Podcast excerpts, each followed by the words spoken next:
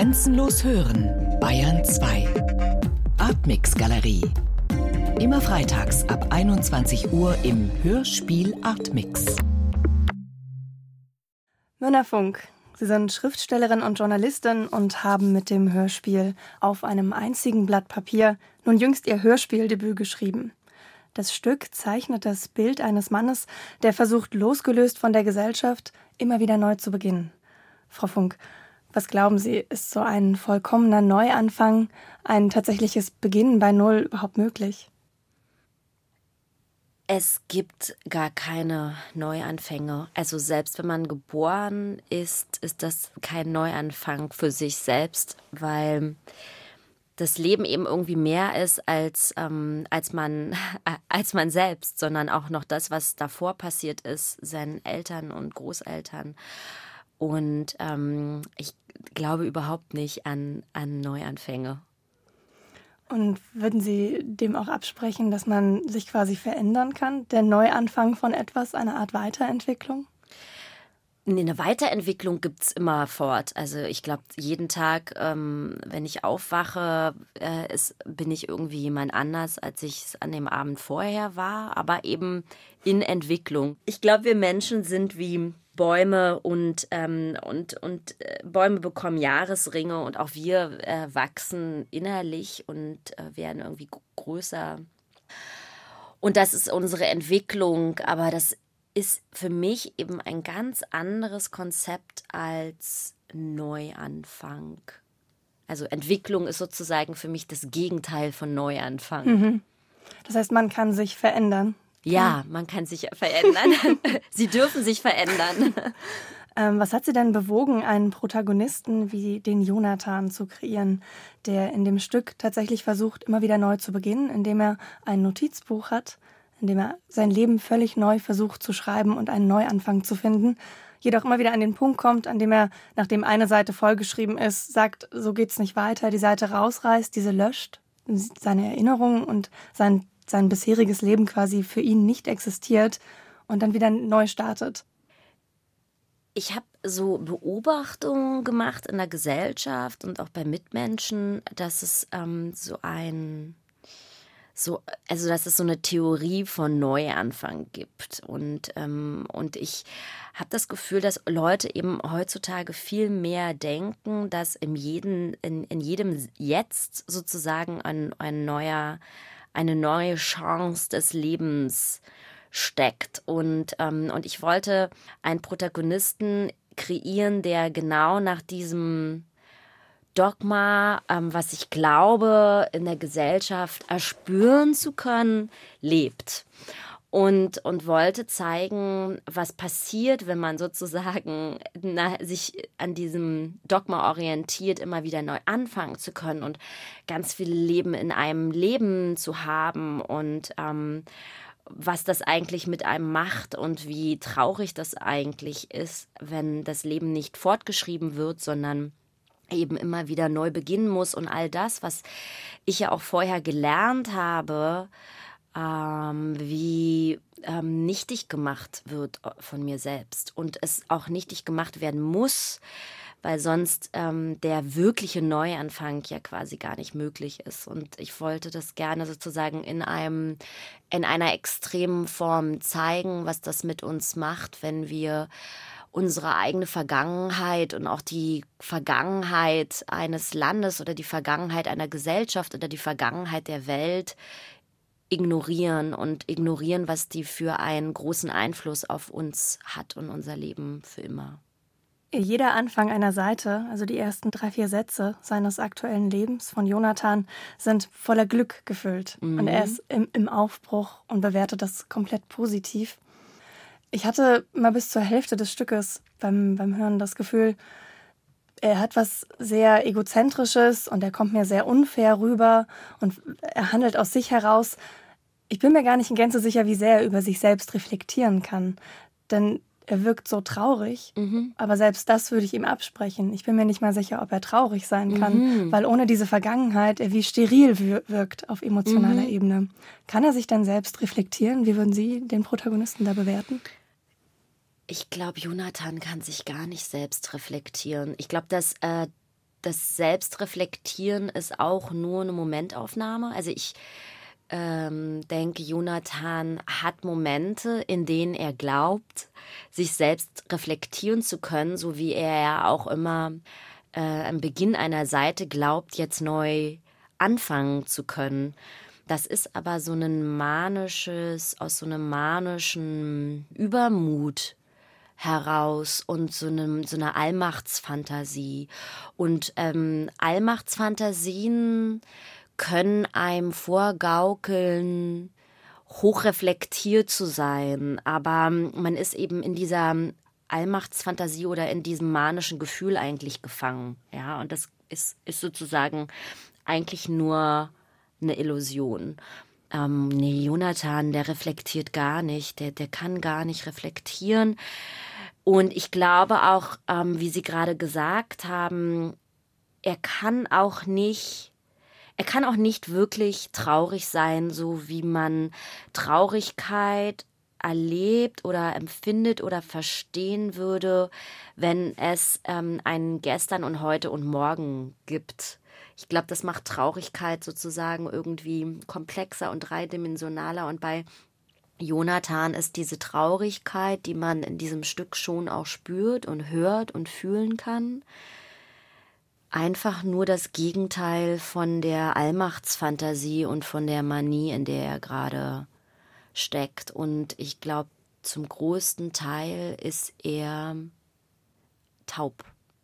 Und ohne dieses Bewusstsein dafür, was er da macht, könnte man auch sagen, dass er quasi Opfer der Umstände ist. Oder ich, man muss nicht schwarz-weiß zwischen Opfer- und Täterrolle mhm. aufmachen, das äh, würde ich, würd ich dem Stück absprechen. Aber wie viel Verantwortung trägt er denn dafür, seine Mitmenschen und vor allem die Frauenrollen, denen er begegnet, so stark auszunutzen? Oh, ich bin ja so eine. ich glaube ja, wir tragen alle ganz viel Verantwortung in uns, auch Jonathan trägt ganz viel Verantwortung und nur weil er sich dessen nicht bewusst ist, ist er nicht von der Verantwortung befreit. Äh, ich finde sogar, wir haben die Aufgabe und die Verantwortung an uns selbst verantwortlich zu sein. Und deswegen ist Jonathan schuldig in seinem Unwissen und in seinem nicht in seiner, in seiner fehlenden Auseinandersetzung mit sich selbst und seiner Umwelt. Ähm, ich bin so eine krasse Kantianerin. Äh, meine Philosophielehrerin, meine erste Philosophielehrerin, Frau Shapiro, da war ich 16 Jahre alt, hat uns, ähm, hat uns in der ersten Stunde meines sozusagen, also ersten Philosophieunterrichts, Kants Aufsatz Was ist Aufklärung gegeben. Und der hat mich und mein Leben so sehr verändert und geprägt. Und, äh, und im Kantschen Sinne hat Jonathan die Aufgabe sozusagen aus seiner Unmündigkeit einen Weg herauszufinden.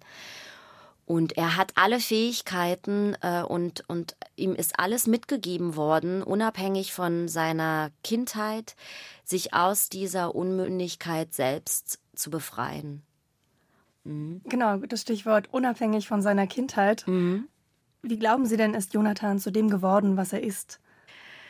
Jonathan ist ein schwer traumatisierter Mann und war ein schwer traumatisiertes Kind und seine Eltern waren schwer traumatisiert äh, und seine Großeltern, also er ist sozusagen ähm, Teil einer Weitergabe ähm, von Traumatisierung und auch da hat er die Aufgabe, die Weitergabe zu stoppen an seine Kinder und das tut er aber nicht. Also er entzieht sich der Verantwortung, den Kreislauf zu durchbrechen.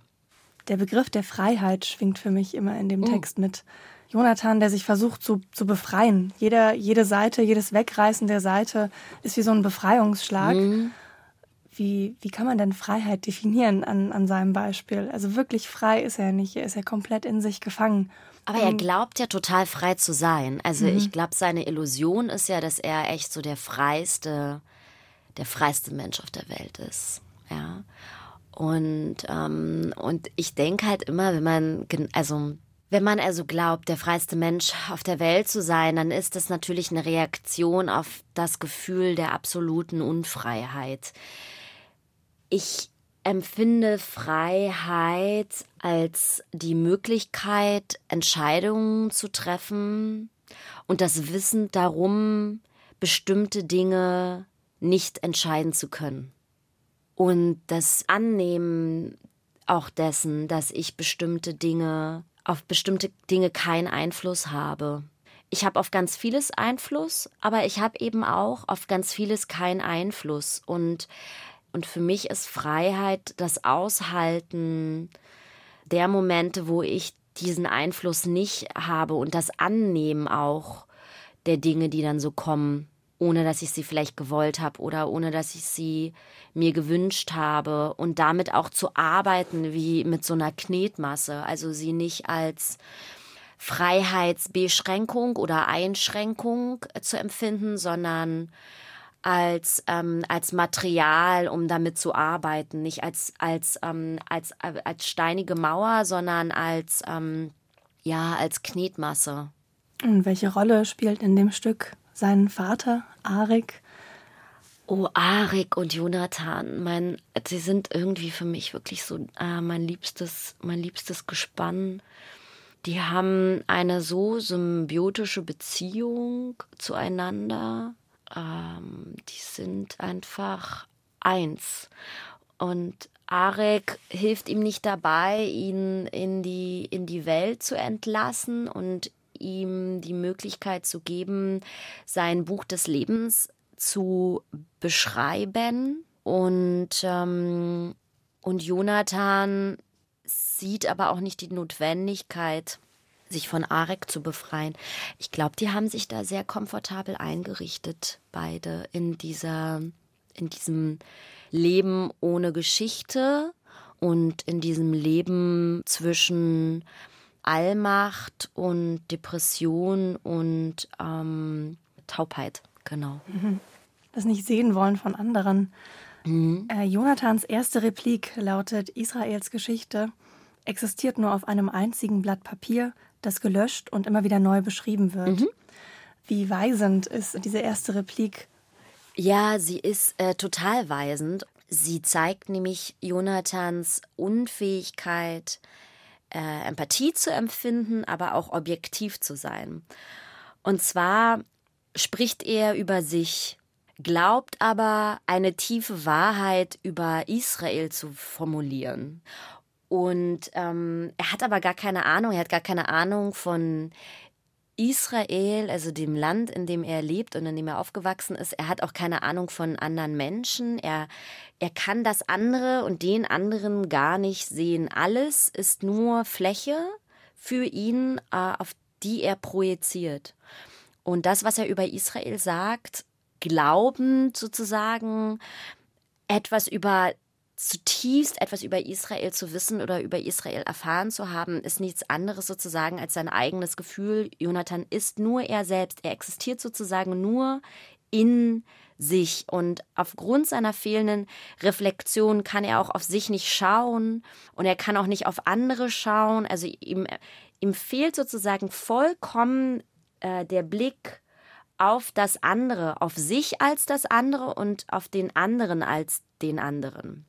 Und irritierenderweise geht damit einher, dass er aber sehr sprunghafte Gefühle hat. Also er ist, er hat, er sieht nur seine eigenen Gefühle. Mhm. Tatsächlich ist er aber nicht bei sich. Mhm. Und das merkt man besonders an den Frauenkonstellationen, die mhm. er hat. Diese Form von Beziehungsunfähigkeit, die besonders in der Szene mit dem Vater eine rabiate, übergriffige Form annimmt, wie er ihr sagt, jetzt dreh die Zigarette, jetzt zeig doch mal, komm, lass, lass dich doch mal vorführen, wie wenig die überhaupt in Beziehung sind, wie wenig er zuhört, wie sehr sie eigentlich benutzt mhm. letztlich, mhm. um seine Gefühlswelt in irgendeiner Weise auszudrücken. Mhm. Es gibt ja mehrere Frauenrollen ja. in, in dem Stück. Und ich finde sie alle auch sehr interessant tatsächlich. Von ganz jung, äh, die er in der Schule abholt, mhm. bis zu der, der, der Freundin, der Frau, auch vom, vom Arik. Mhm. Wie haben Sie diese Rollenfiguren oder die, die Frauenrollen grundsätzlich angelegt? Gibt es etwas, was diese Frauen verbindet? Oh, das ist eine interessante Frage. Oh mein Gott. Mich, das erinnert mich gerade, wie ich irgendwie mal in so einem Germanistik-Seminar an der Uni saß und über äh, meinen Roman sprechen musste und ich all diese Fragen nicht beantworten konnte, weil ich mir darüber nie Gedanken gemacht habe. Ich finde, man kann bei allen eine gewisse Entwicklung ja sehen. Bei der ganz Jungen, die nur, wo, wo es noch einen kleinen Ausschnitt gibt, die jetzt mal rausgenommen. Aber jede Frau entwickelt für sich plötzlich dieses Bewusstsein dafür, was da eigentlich passiert. ja, also sie sind ja alle, also was mit ihnen ja passiert, und das muss man, glaube ich, auch, das ist, glaube ich, wichtig auch zu verstehen.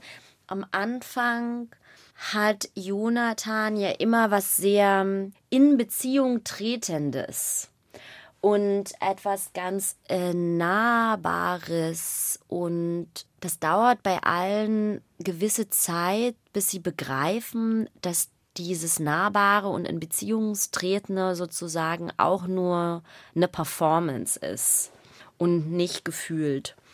Das heißt, was sie natürlich alle vereint, ist, dass sie, dass sie das nicht dechiffrieren. Also sie dechiffrieren nicht, dass es Performance ist und nicht gefühlt, was natürlich etwas über diese Frauen aussagt. Ja.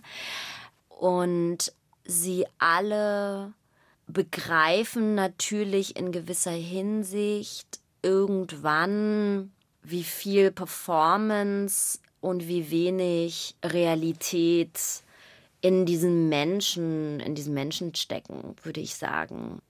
Es gibt eine Figur in dem Stück, der Thoma, mhm. der anders ist als die anderen und sich auch von den Frauenfiguren abhebt, die ja eher sagen, hier ist Schluss und mhm. so können wir nicht weitermachen. Und er bleibt aber dran. Er versucht wahrhaftig weiter mit Jonathan in Beziehung zu treten, mhm. über Jahre hinweg. Mhm. Warum gibt er nicht auf? Weil er von Jonathan natürlich auch nicht so manipuliert wird. Ähm, äh, er wird von Jonathan, also Jonathan kann generell natürlich nur benutzen und funktionalisieren, aber das ist nochmal was anderes, ob, äh, ob man mit Jonathan sozusagen in, als, als Frau in Beziehung ist oder in einer, in einer, in einer Freundschaft steckt. Also Jonathan kann, glaube ich, besser draufschauen und ist weniger, weniger mitgenommen und weniger beeinflusst durch Jonathans Verhalten und kann deswegen ihn aus einer sicheren Distanz über Jahre begleiten. Aber er kann ja auch nichts ausrichten. Er ist irgendwie, er, also diese Figur des äh, Thomas ist irgendwie so, dass er er ist so diese Realität, wie so eine Leucht, so ein, so ein Leuchtschild Realität. Genau so ist es eigentlich. Das ist Realität, weil Jonathan lebt ja in gar keiner Realität. Der lebt ja sozusagen nur in seiner eigenen Welt. Ja. Aber Jonathan lässt Thomas ja auch nicht wirklich an sich ran. Also mhm. auch diese Realitätsanmerkungen oder so von Thomas, die gehen ja bei Jonathan sozusagen die kommen ja bei ihm auch gar nicht an. Also da kann Thomas noch so viel sagen, wo ist jetzt ein Kindergarten oder was auch immer. Mhm. Also oder keiner. Oder keiner. ähm, das spielt ja auch für Jonathan keine Rolle. Also es spielt keine, keine Rolle, ob Thomas jetzt recht hat oder Unrecht oder ihm eigentlich die Realität. Er will sie ja sowieso nicht. Er interessiert sich für die Realität nicht. Mhm. Und er hält sie auch nicht aus. Ne? Also ich weiß nicht, ob er sich nicht nur nicht für die Realität interessiert. Ich glaube, da bin ich vielleicht ein bisschen zu streng mit ihm. Er hält sie gar nicht aus. Ne? Er muss sie sozusagen von sich fernhalten, um eigentlich nicht zu zerbrechen an sich selbst. Sie haben vorhin die Formulierung das Buch des Lebens mhm. gewählt, was ich sehr schön finde und was auch das Bild sehr metaphernreich trifft jeden Morgen, wenn man aufsteht, gibt man sich in gewisser Weise selbst seine Narration des Lebens mit auf den Weg. Dieses Bild, dass man ein Notizbuch hat und darin sein eigenes Leben fixiert. Ich habe den Text auch von Anfang an ein wenig als Metapher aufs Schreiben an sich, auch auf mhm. so eine mhm. Autorschaft gesehen. Woher kommt denn ganz grundsätzlich dieses Bild des, des Schreibens, des Niederschreibens der Geschichte und dann auch der Akt, das rauszureißen? Also generell ist es natürlich so, ich, ich schreibe so und ich bin Schriftstellerin und ich sehe aber auch mein Leben als, ich empfinde auch das Leben als Roman mit so unterschiedlichen Kapiteln und ähm, Figuren, die eben irgendwie verschwinden, aber auch Figuren, die nach Jahrzehnten plötzlich wieder auftauchen können. Und das Interessante an eben diesem Buch des Lebens ist ja, dass die Vergangenheit fixiert ist. Sie ist verschriftlicht. Ich kann sie nicht leugnen. Ich kann nicht leugnen, was auf der ersten Seite steht. Ich kann nicht leugnen, was im zweiten Kapitel getan wurde. Ich glaube, es geht um, es geht mir so um sozusagen, in dem Moment, wie es verschriftlicht ist und aufgeschrieben, kann es nicht geleugnet werden. Und Jonathan leugnet sozusagen. Er leugnet und er, und indem er sozusagen diese Seite, die er beschrieben hat, immer wieder löscht, kann er sich natürlich auch vor sich selbst sagen, ja, da hat ja nie irgendwas anderes stattgefunden. Kann sich selbst auch nichts vorwerfen. Genau, man kann sich selbst nichts vorwerfen. Man kann sich selbst damit nicht schuldig fühlen oder unverantwortlich für etwas. Ähm, also, aber in dem Moment, wie es sozusagen niedergeschrieben ist, ist es passiert.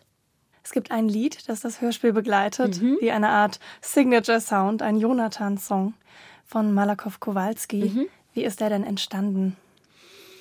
Äh, Malakow Kowalski ist ein alter Freund von mir und, äh, und als ich den, als ich das Hörspiel geschrieben habe, habe ich eigentlich immer schon auch daran gedacht, gerne mit ihm zusammenarbeiten zu wollen, weil Kowalski sehr traurige und melancholische Musik macht und ich immer sehr traurig und melancholische Texte schreibe.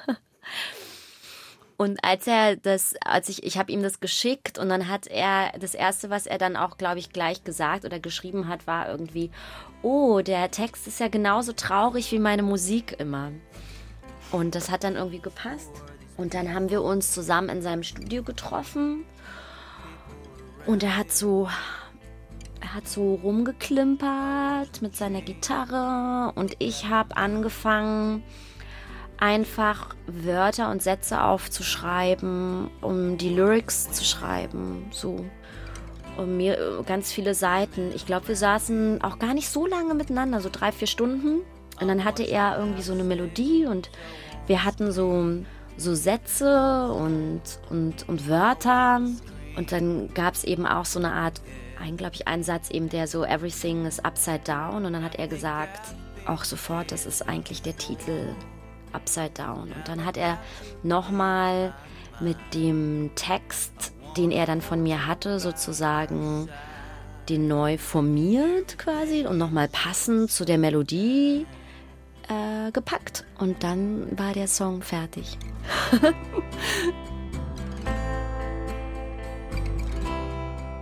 Who is my father? Where do I wanna sit down and cry. Yeah. I watch the flames, everything burning. I see my home, I wanna scream. Come on, scream.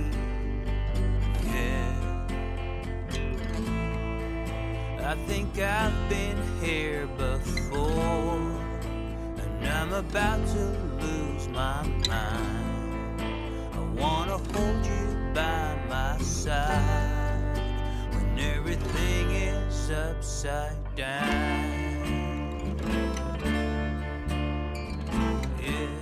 Das ist Ihr erstes Hörspiel, das Sie geschrieben haben. Was unterscheidet denn so eine Hörspielarbeit, das Schreiben für einen akustischen Raum, in dem man keine tatsächlichen Bilder jetzt direkt erzeugt oder man mit anderen Mitteln spielen kann, zu einem Roman, zu einer Prosa, in der man ja oft noch mehr ausholen kann und noch, noch mehr eine stärkere Erzählermöglichkeit, eine Erzählerrolle auch haben kann? Gab es überhaupt einen Unterschied? Vielleicht gab es also, den ja auch gar nicht. Genau, also ich hab, äh, wusste ja nicht, wie man jetzt ein Hörspiel schreibt. Ich habe Ihnen ja auch gleich gesagt, ich habe das noch nie gemacht, keine Ahnung, ich probiere das jetzt mal. Und dann habe ich das halt einfach so getan. Also ich habe das einfach nur, ich habe es halt einfach nur getan. Ich wusste ja auch nicht, wie man einen Roman schreibt und habe es halt einfach getan. Ich glaube, ich habe einfach generell schon ein filmisches Schreiben und ein sehr visuelles Schreiben an mir und oder in mir. Und dann fiel mir das auch wirklich nicht schwer. Ich hatte ja den Protagonisten und ich wusste, was ich erzählen wollte. Mein Schreiben ist ein sehr rhythmisches Schreiben. Ich empfinde auch das Schreiben, egal was, eines Romans oder jetzt auch eines Hörspiels. Ich arbeite einem, im Moment an einem Drehbuch. Ich empfinde das immer als auch eine Symphonie. Und aus den Sätzen und den Wörtern bilde ich sozusagen eine Melodie. Und, und dabei entsteht eben ein schneller oder ein langsamer Rhythmus oder ein Pochen oder ein Zischen oder so. Und auf diesem, in dieser Art und Weise, wie ich eben auch schon, wie ich auch sonst schreibe, habe ich dann auch das Hörspiel geschrieben. Ich finde, es gibt sehr schöne Momente, die sich auch besonders fürs Hörspiel eignen, die mir sehr, sehr parabelhaft oder fabelhaft in gewisser mhm. Weise erscheinen. Formulierungen wie in der Begegnungsszene mit dem Vater, dass sich die Zehennägel spiralförmig nach oben drehen oder Momente, in denen man nicht ganz genau weiß, was jetzt eigentlich tatsächlich stattfindet, wenn Jonathan über den Zahnarzt nachdenkt und darüber, wie der Zahnarzt bohrt und er dann tatsächlich eine dicke Wange kriegt. Das sind schon Momente, die sich sehr gut eignen. Wie wichtig ist Ihnen denn so ein Spiel mit so gewissen serialen Momenten? Das habe ich schon, äh, das ähm, habe ich schon ganz lang, also das hat mein, mein Schreiben von Anfang an begleitet. Ähm, ich mag das ganz gerne eigentlich.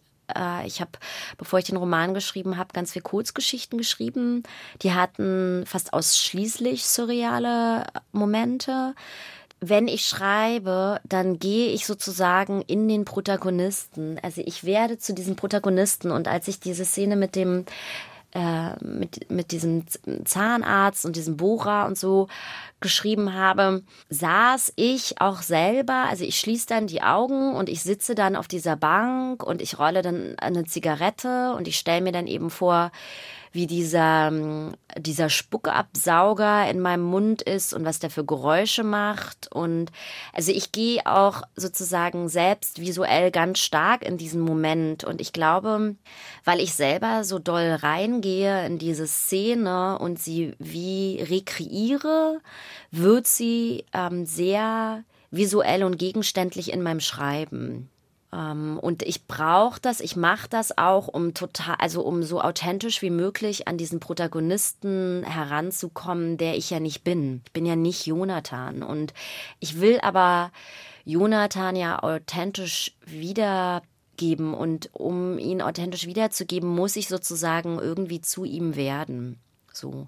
Und das macht total viel Spaß.